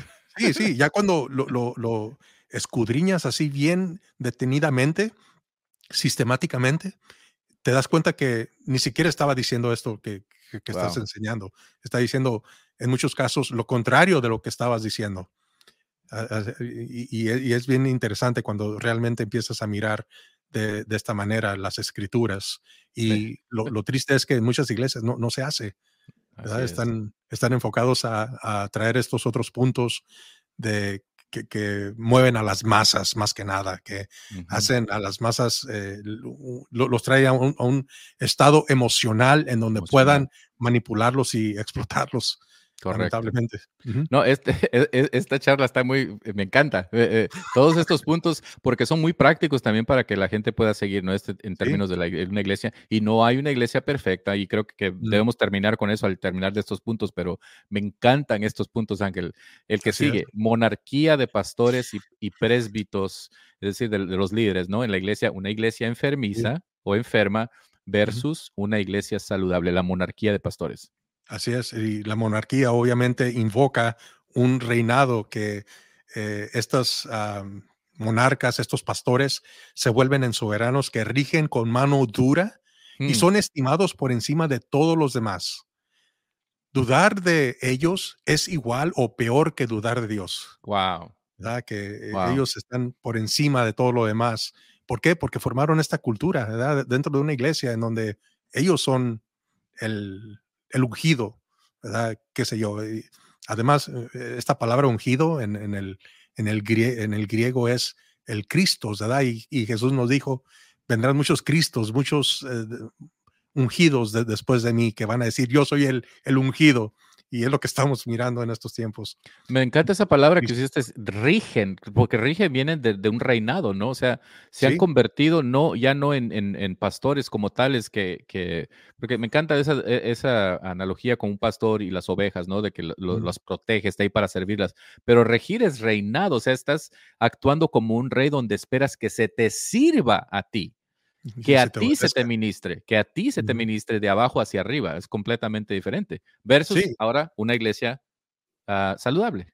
Y el pastor y el presbítero son siervos, ¿verdad? Como dijo Pablo, en, en, el griego fue la palabra dulos, que quiere decir esclavo, pero muchos se lo traducen como siervo. Y estos líderes, estos siervos, pastorean con compasión y son estimados como colaboradores e iguales y son seguidos de acuerdo a la manera que ellos siguen a Cristo. O sea, mm. Pablo dijo en 1 Corintios 11.1, dice, sed imitadores de mí como yo de Cristo. O sea, Pablo estaba diciendo, siempre y cuando yo imite a Cristo, ustedes imítenme. Está bien imitar a un predicador, un pastor, eh, eh, de eso no hay nada malo, ¿verdad? Pero Pablo en esta misma escritura implica que si Pablo deja de seguir a Cristo, ya no lo sigas. ¿Verdad? Eh, y, es lo que muchas veces ignoramos cuando eh, nos enfocamos mucho en el ministerio de un líder, de un pastor, como este el caso de T.D. Jakes, que muchas personas eh, quieren seguir siguiéndolo a pesar de que obviamente ya no estaba siguiendo a Cristo, ¿verdad? Cuando está teniendo este tipo de relaciones, ah, pues no, inadecuadas. inadecuadas, inapropiadas. Ahora, Ángel, ahora, cuando se le, cuando, cuando nos logramos sacudir esa, ese, ese encanto de admirar a cierto predicador, a cierto pastor, y lo logramos sacudir porque alguien tal vez nos iluminó o, o, finalmente vimos la palabra de Dios y empezamos a decir, esto no, no está cuadrando y surgen preguntas. Porque a veces se tilda a una persona que está, que hace preguntas en la iglesia como el que está en error. No, tú eres el que está en error por hacer preguntas. Tú no debes de hacer oh, preguntas. Tú, tú nada más debes de ir, llevarte por todo lo que dice tu pastor. Tu pastor está en lo cierto y tú que estás haciendo preguntas, deja de estar haciendo preguntas. Entonces, ¿cuál es la diferencia entre una iglesia enfermiza versus una iglesia saludable, saludable? Y como tú lo has dicho, Juan Pablo, ciertas preguntas son vistas con, sospecha. Si tú haces algún tipo de pregunta acerca de ah, una doctrina, una enseñanza eh, o algo que se hace dentro de la iglesia, eh, quien quiera que desafíe alguna enseñanza de la iglesia, ah, y lo haces con la Biblia, no, no solamente la estás desafiando, sino que traes la Biblia y dices, oye, ¿por qué estamos haciendo esto? ¿verdad? Algo así simple, tan simple como esto. Tal persona puede ser catalogada como rebelde o alguien que está plantando cizaña, o alguien que está tratando de traer un ataque diabólico contra el líder, o qué sé yo, este tipo de... Ah, te está usando el diablo, te está usando el diablo. sí, es lo que dice, te está usando el diablo, que no, no, no digas eso, o no, no lo declares. Eh, e, e, este tipo de, de, ah, de frases que usan para tratar de apagar cualquier ah, persona que esté indagando, que quiera conocer más de, manera sincera, y de eso no hay nada malo. Fíjate, cuando Jesús eh, resucita, al que tenemos por, por el que dudó, fue este Tomás, ¿verdad? Que dicen, eh, Tomás fue el que dudó. Y de hecho, algo bien eh, especial que yo digo, cuando Jesús se topa con Tomás, o más bien Tomás se topa con Jesús, que Jesús le dice, Tomás, ven para acá, este, dame tu mano y ponla aquí en mi costado. Mm. Jesús no cuando se pone enfrente de Tomás no le dice, eres duro de servicio, un incrédulo, no, lo empieza a reprender. Jesús le dice, ven, Tomasito, con un tipo de, amor, de ternura, le, dice, tócame aquí. O sea, Jesús no, no, estaba este, rechazando la duda, sino que hay, hay veces que tenemos dudas que queremos que Dios nos la responda. Qué ejemplo. Y Dios, sí, Dios de manera, fíjate el contraste entre Tomás y, los fariseos, que a los fariseos sí les habló duro, ustedes son hijos de su padre el diablo, ¿verdad? Cuando, cuando los confrontaba. Y a Tomás le dice, Tomasito, bueno, no le dijo Tomasito, ¿verdad? Pero le dije. Pero con ese, con ese espíritu, ¿no? Con ese, con ese tono. Ajá. Sí, que, Jesús no se enojó porque dudaste de mí, sino que él sabía que cuando tú tienes ciertas dudas y cuando son aclaradas estas dudas, tú vas, como Tomás, vas a caer al suelo y vas a decir, mi Señor y mi Dios. Ah, vas a reconocer que Dios es el que está obrando, porque Ah, obviamente es la palabra de Dios. Qué bello. Si en una iglesia saludable se aceptan preguntas que puedan so- sonar insólitas y desafiantes, los líderes invitan la investigación independiente de sus enseñanzas y compararlas con las sagradas escrituras. Y un ejemplo muy grande de esto está en Hechos capítulo 17, versículo 11, cuando Pablo dice, y estos, hablando de, de lo- de- de los hermanos de Berea o los bereanos, Los dice, bereanos. estos los bereanos. Sí, dice, estos eran más nobles que los que estaban en, en Tesalónica, pues recibieron la palabra con toda solicitud. Y, y aquí están las palabras claves. Dice, escudriñando cada día las escrituras para ver o para confirmar que estas cosas eran así. O sea, cuando Pablo estaba enseñando a los bereanos, los bereanos estaban comparando lo que Pablo decía con las escrituras. Y, y me imagino que le hacían preguntas, a ver, Pablo, ¿cómo está eso de la, de, de la, la gracia de Dios? Entonces Pablo los llevaba por los versículos, por las escrituras, para que ellos verificaran que realmente Dios era el que estaba obrando por medio de él. Y, no, Pablo no los miró con sospecha. Pablo, el que escribió la mitad del, Nuevo Testamento, no, no se puso enfrente de ellos y le- les dijo, ustedes son unos incrédulos, así como les decía también él a, a los que eran sus ah, contrincantes, por decir. Sus haters. Sí, sus No, haters. Ángel, pero aquí, o sea, aquí no pudo él haber usado este como un ejemplo para decir, no sean como ellos, no, no sean preguntones, no, no sean, no, o sea, no, sí, sí. eh, pero más bien, yo lo que estoy sacando de aquí al ver el versículo, al leerlo una vez más, es, los está halagando. Por está diciendo, sí. estos bereanos eran más nobles que los que estaban en. Tesalónica, pero Ah. y luego dice, ¿por qué? Pues, es- en otras palabras, está diciendo la razón por la cual está halagándolas, escudriñando cada día las escrituras para ver si estas cosas eran así. Está, eh, está diciendo, los berianos se dieron a la tarea de decir, hey, hey, solo porque tú eres Pablo no quiere decir que vamos a, no, no, no vamos a, a cuadrar lo que tú estás diciendo versus la palabra de Dios. Es Sí, qué sí. ejemplo para nosotros de ser como los berianos. Ahora, eso no quiere decir que vas a cuestionar cada palabra que sale de tu no vas a estar ahí también cada, cada domingo pregúntele y pregúntele, ¿no? O sea, merma, merma tu, tu, tu, tu, inqui- tu, ah, tu espíritu in- inqui- inquisitivo, ¿cu- ¿cómo es la, la palabra? sí, sí, De- correcto, sí, los de- de inquisitive, ¿no? Esa es la palabra en inglés que conozco. Ah, pero qué, qué tremendo, wow. Así es.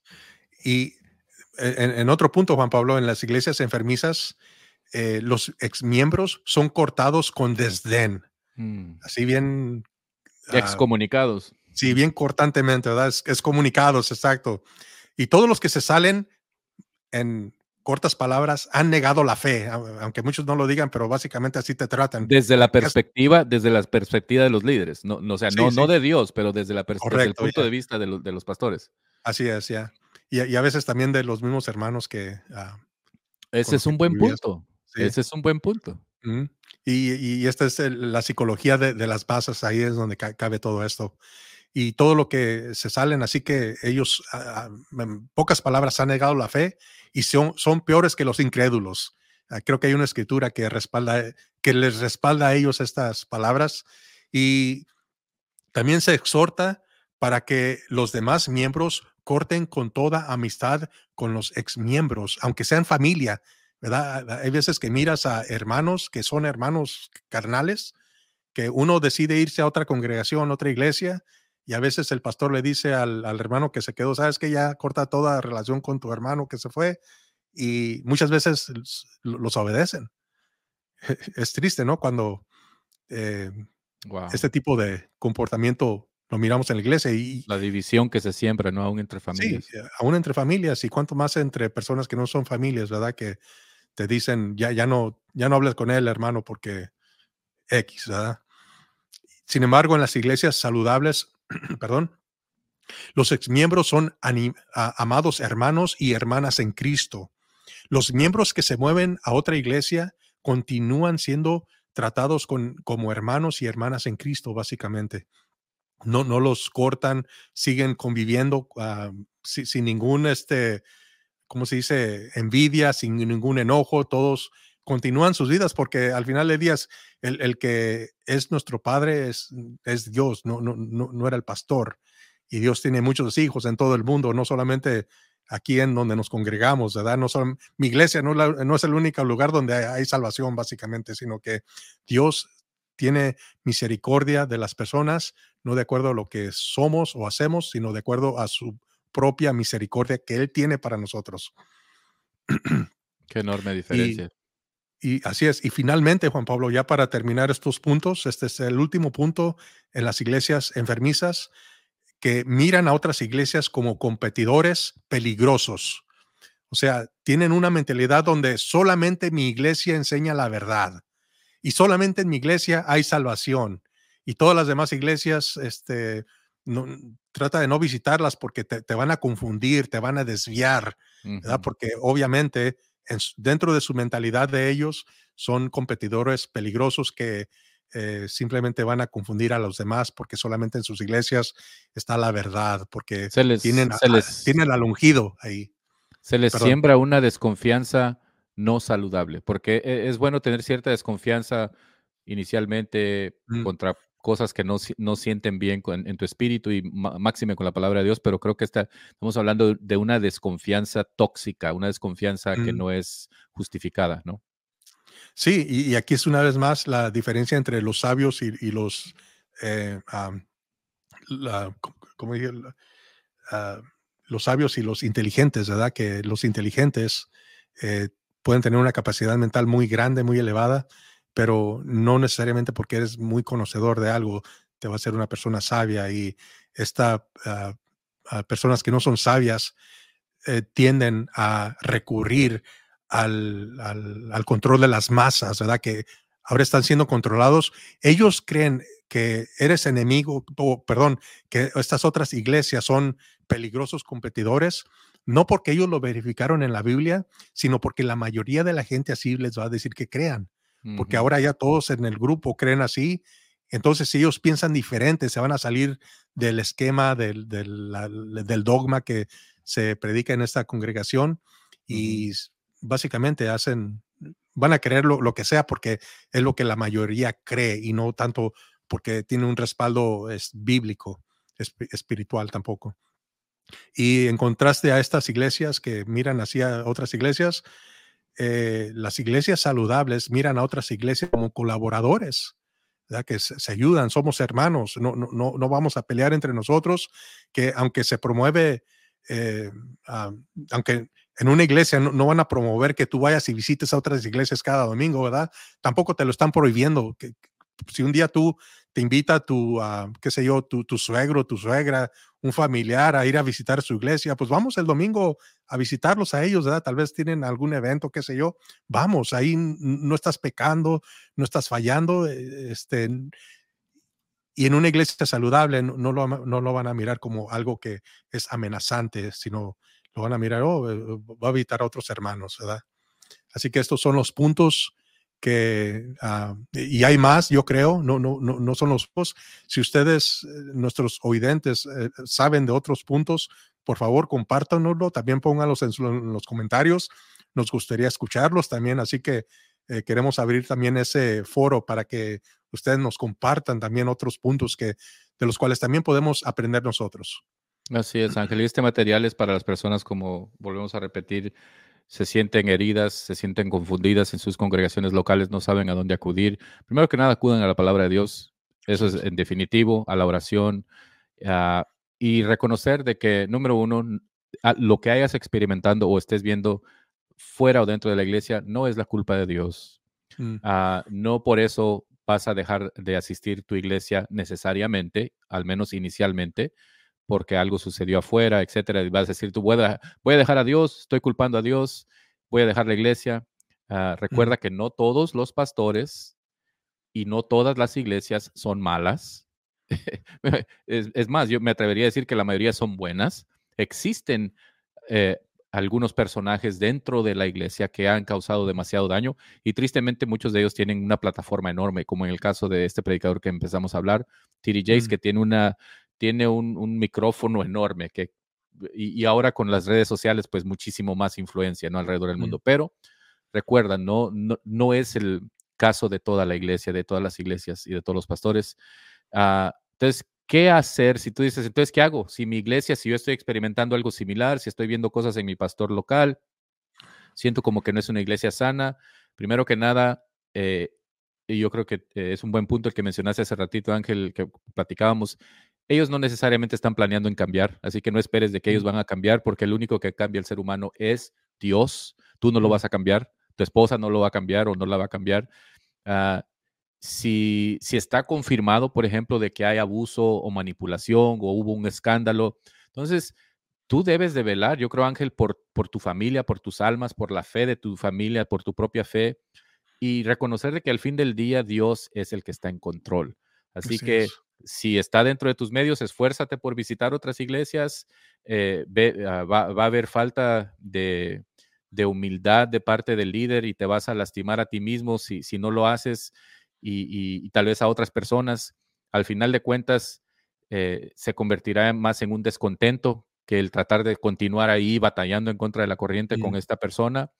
Ah, recuerda que no estás traicionando a nadie, no estás traicionando a, tu organización o a tu iglesia. Si, si, estás sintiendo como que estás huyendo, es un tabú, no está, ah, esta persona está huyendo de la iglesia o está huyendo de. No, estás velando por tu salud espiritual. Ah, tu familia Ángel, la última palabra, y tu, familia, la última palabra, Ángel. Sí, y todo esto es muy importante porque se vuelve en algo muy controversial, ¿verdad? Que parece que estamos diciéndole a la gente que, eh, que deje la iglesia y, no, es todo lo contrario. Nosotros esperamos, así como dice la Biblia, que no dejar de congregarnos, tenemos que buscar un lugar en donde obviamente no hay un lugar perfecto, jamás también vamos a, promover esa, esa, idea de que tienes que buscar la iglesia perfecta, porque no, estamos, todas las iglesias están llenas de, gente que va, va, va, a obrar mal el peligro es cuando el que obra mal es el líder. Dentro de la iglesia vas a encontrar pecadores, vas a encontrar gente que falla, que, eh, que batalla, eh, pero cuando e, e, este tipo de ideas se promueve desde el púlpito, eh, es en donde tú tienes que tener cuidado, tienes que ser una vez más sobrio, porque tienes que velar por ti, por tu familia, porque Ah, después de que tú dejes de existir en, este, en esta tierra, en este mundo, tu familia posiblemente se va a quedar ahí en ese lugar y va, les estás exponiendo a unos abusos de los cuales no, mm, mejor vas a desear haber hecho, seguido el consejo que te estamos diciendo. Busca un lugar en donde eh, se promueva la, eh, eh, el amor entre tus hermanos, que, todos estos puntos que tocamos, ah, iglesias sanas, iglesias eh, enfermas, ten cuidado con estos, estos puntos, eh, estudialos bien y cuando visites otras iglesias, ten estas ideas en mente siempre. Y como Dios está siempre en control, órale al Señor, Dios te va a dirigir. Yo casi, este, ah, más bien no casi, sino que eh, es este, Dios es el que eh, es el autor y Él es el consumador de la fe.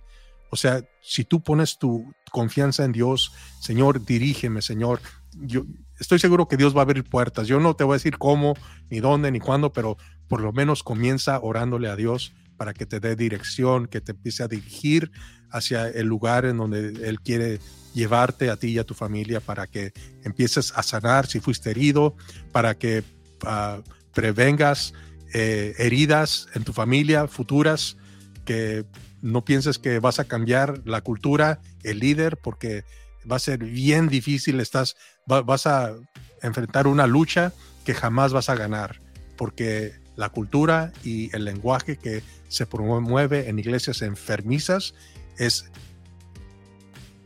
completo, yo, yo dijera que es completamente eh, imposible a menos que Dios haga algo realmente drástico. Y cuando digo Dios, no, me no quiero decir que tú, Dios tiene que serlo, no tú. Así que tú busca un lugar en donde eh, llevar a tu familia, si estás en una iglesia enfermiza, para que tú y tu familia eh, puedan prosperar, puedan sanar, no, no necesariamente con dinero, sino con realmente una vida espiritual que pueda producir fruto verdadero de amor, gozo, paz, eh, y todas estas descripciones acerca de lo que es el, fruto del espíritu, que a veces es confundido con traer dinero, con traer almas, y no, el fruto del espíritu es bien claro en la Biblia y empieza con el amor, el gozo, paz. Son puras, pues, son puras virtudes ah, no palpables, que son virtudes que que surgen desde adentro hacia afuera, porque Dios es el que tiene que ser el cambio dentro de tu vida, de adentro hacia afuera. Así que les invitamos que nos sigan, que ah, ya para terminar mi punto, este, déjenos sus comentarios, por favor, queremos escuchar, queremos aprender junto con ustedes y Dios les bendiga. Muchas gracias. Así es, excelente, excelente plática el día de hoy, Ángel. Estoy muy, muy, muy satisfecho con lo que cubrimos. Excelente material. Por favor, como dijo Ángel, Amigos, si no se han suscrito aún al canal, eh, no dejen de hacerlo hoy. Los animamos a que se suscriban, que activen el botón de la campanita para no perderse próximos episodios. Telos ahora está en Spotify y en tu plataforma preferida de podcast. Eh, así que ahí nos puedes encontrar. Compártelo con tus amistades, con tus redes sociales, tu, familia. Eh, esperamos ser, continuar siendo de bendición este próximo año. No te pierdas el próximo episodio. Tenemos muy buenas pláticas eh, por venir. Así que Ángel, gracias como siempre. Dios te bendiga. Dios te bendiga, Juan Pablo.